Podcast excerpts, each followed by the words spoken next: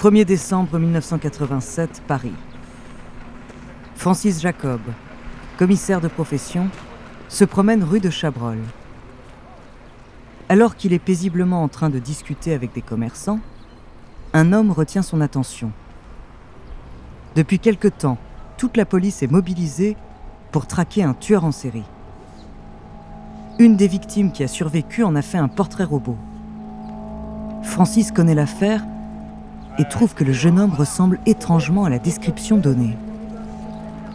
Il le regarde attentivement. Le jeune homme est métis, il porte un jean, un blouson en cuir, et ses cheveux blonds décolorés dépassent d'un béret. Il décide de suivre son intuition et s'approche du jeune homme pour lui demander ses papiers d'identité.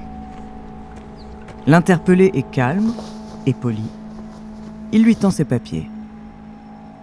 Francis prend la carte d'identité dans ses mains et regarde la photo. Il est sous le choc. C'est lui. Il en est certain. Sur sa photo d'identité, le jeune homme a des cheveux noirs et une coupe carrée à la Carl Lewis, exactement comme l'avait décrit la victime. Cela fait trois ans que la police le recherche. Francis sait qu'il ne peut pas le laisser s'échapper. Il va alors lui demander de le suivre au commissariat sans vraiment lui donner d'explication. Le jeune homme semble légèrement anxieux, mais le suit sans protester. Arrivé au poste, Francis Jacob le laisse dans une salle d'interrogatoire. Il observe son comportement, tandis que ses collègues prennent ses empreintes digitales. Le jeune homme montre une certaine nervosité, mais son comportement est toujours très courtois. Le temps passe et l'analyse dactyloscopique arrive. Le verdict est formel. Francis a devant lui celui qu'on surnomme le monstre de Montmartre.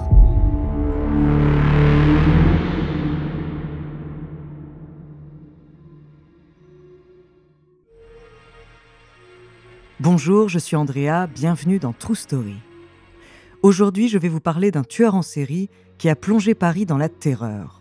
En trois ans, il a sauvagement assassiné 21 vieilles femmes. Son surnom, le tueur des vieilles dames ou le monstre de Montmartre. Son nom, Thierry Paulin. De son enfance difficile à sa folie meurtrière, découvrez sa true story.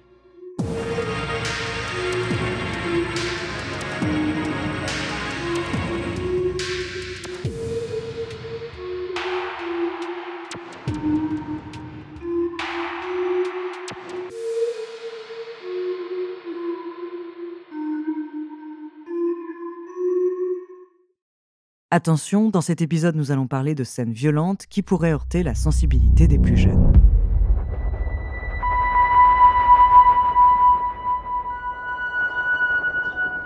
Thierry Paulin est né le 28 novembre 1963 à Fort-de-France en Martinique. Enfant non désiré, son père l'abandonne à sa naissance. Sa mère, n'arrivant pas à se débrouiller toute seule, va le confier à sa grand-mère paternelle.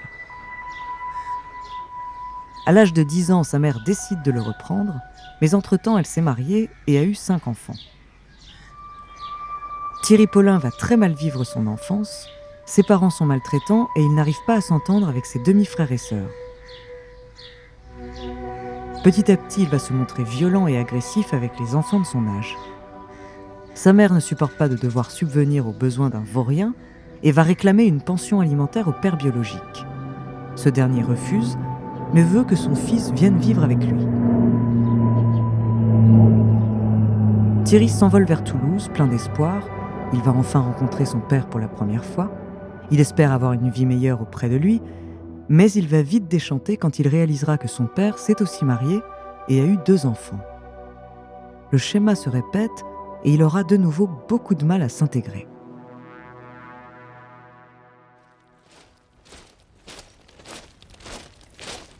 Il rejoint ensuite l'armée à ses 17 ans, et c'est en 1982 que Thierry va commettre son premier délit.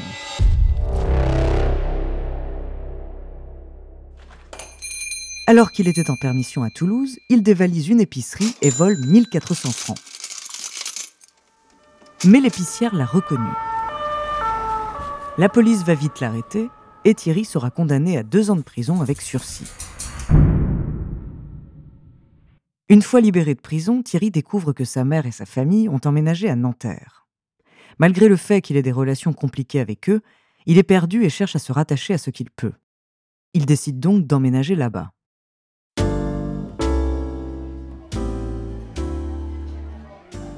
À côté, Thierry devient serveur au Paradis Latin, un cabaret parisien renommé pour ses spectacles de travestis. Là-bas, il rencontre un autre serveur, Jean-Thierry Mathurin. C'est le coup de foudre. Les deux hommes tombent follement amoureux. Ensemble, ils vivent la nuit, font la fête et consomment énormément de drogue. C'est dans cet univers de la nuit que Thierry évolue. Il commence une carrière de drag queen au Rocambole, boîte de nuit de Villecrène, dans le Val-de-Marne. Un soir, il invite sa mère à venir voir le spectacle.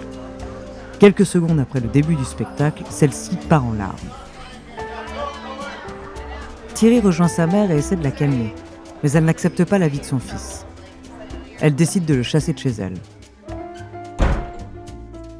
Il va alors s'installer avec Jean Thierry dans une chambre d'hôtel du 18e arrondissement. Le jeune couple est très heureux. Ils passent le plus clair de leur temps à faire la fête. Mais pour faire partie de ce monde de la nuit, il faut beaucoup d'argent il faut pouvoir acheter de la drogue en grosse quantité ou encore payer des tournées d'alcool en boîte de nuit. Le problème, c'est que Thierry et Jean-Thierry ont perdu leur travail. Un soir, pendant leur service au paradis latin, Thierry a explosé de rage face à son amoureux. Il ne supportait pas de devoir parler avec d'autres hommes. Thierry a alors renversé les tables, cassé la vaisselle et lui a hurlé qu'il le tuerait. La direction du restaurant a donc pris des mesures et a licencié les deux hommes. Sans source de revenus, le monde nocturne qu'ils apprécient tant commence à leur fermer les portes. C'est alors que Thierry a une idée pour retrouver leur train de vie, une idée sordide.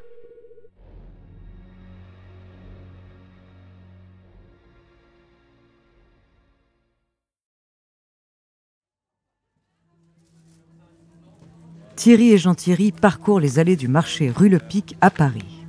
Thierry discrètement désigne à Jean-Thierry une vieille dame.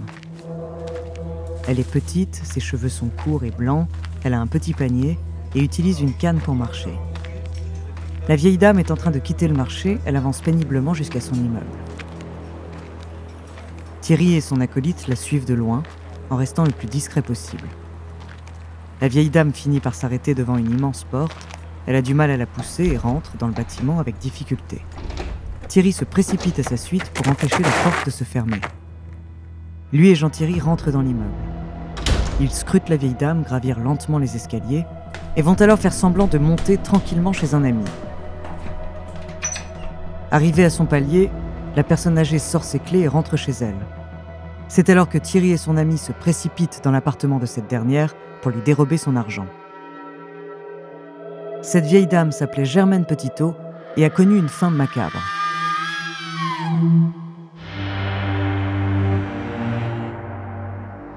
Entre le 5 octobre et le 9 novembre 1984, neuf vieilles dames sont sauvagement assassinées dans le 18e arrondissement de Paris, près de Montmartre. La violence des crimes est inouïe. Les responsables ne peuvent pas être identifiés, mais les empreintes permettent au moins de relier tous les crimes entre eux. Et puis soudain, la série de meurtres prend mystérieusement fin.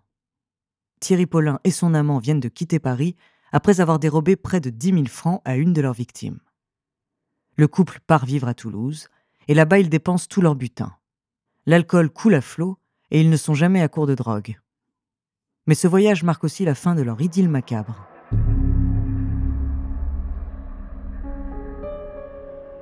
Les meurtres vont reprendre entre décembre 1985 et juin 1986.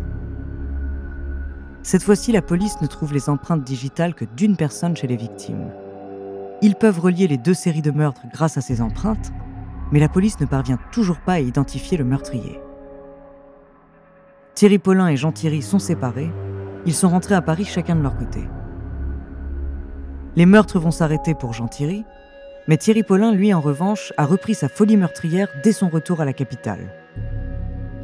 Il vit désormais près d'Alésia et dans cette nouvelle série de crimes, on comptera huit victimes, toujours des vieilles dames. Son mode opératoire reste similaire.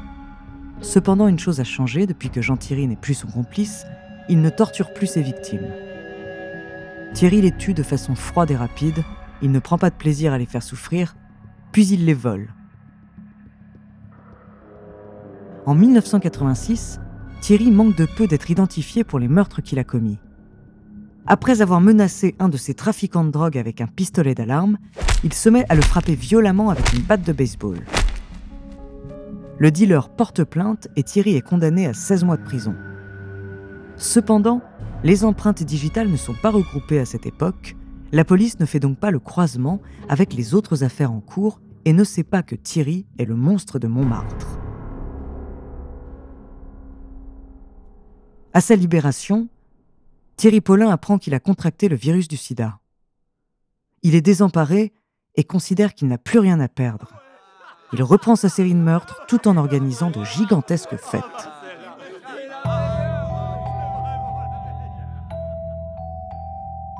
En novembre 1987, Thierry Paulin finit par commettre une erreur. Il abandonne une de ses victimes qu'il pensait morte. Mais il se trouve que cette dernière s'était simplement évanouie. C'est elle qui va faire son portrait robot et permettre son arrestation. Après avoir reçu la dactyloscopique qui confirme que Thierry est bien le meurtrier, Francis, le commissaire, va le placer en garde à vue pour lui faire avouer ses crimes. Au bout de 43 heures, Thierry aura avoué 20 meurtres. Les enquêteurs sont écœurés par ce monstre qui se souvient de tous ses homicides dans les moindres détails. Thierry se rappelle du nom des victimes et de la manière dont il leur a ôté la vie. Face à eux, les enquêteurs ont un homme qui énumère une liste de meurtres macabres sans aucune émotion ou le moindre remords. Un des enquêteurs, Bernard Lantier, finit par lui présenter une photographie d'une vieille dame qui l'aurait assassinée. Thierry repousse la photo et déclare ⁇ Elle, je ne l'ai pas tuée ⁇ L'enquêteur, énervé par l'attitude de Thierry, va alors sortir une bouteille de desktop, la substance que la victime avait été forcée d'avaler.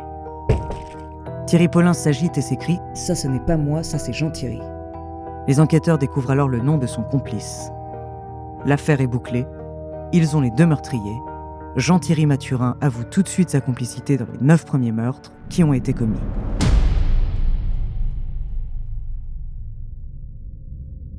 En détention pendant l'attente de son procès, Thierry Paulin va être hospitalisé car il est énormément affaibli par sa maladie. Il finira par en mourir le 16 avril 1989 dans sa cellule de prison à Fresnes sans avoir pu être jugé. Jean-Thierry Mathurin, de son côté, sera condamné le 20 décembre 1991 à la réclusion à perpétuité, accompagné d'une période de 18 ans de sûreté. L'affaire Thierry Paulin aura permis en France la création du fichier automatisé des empreintes digitales. Merci d'avoir écouté cet épisode de True Story. La semaine prochaine, je vous parlerai du tournage maudit qui a marqué l'histoire du cinéma. En attendant, si cet épisode vous a plu, n'hésitez pas à laisser des commentaires et des étoiles sur votre appli de podcast préféré.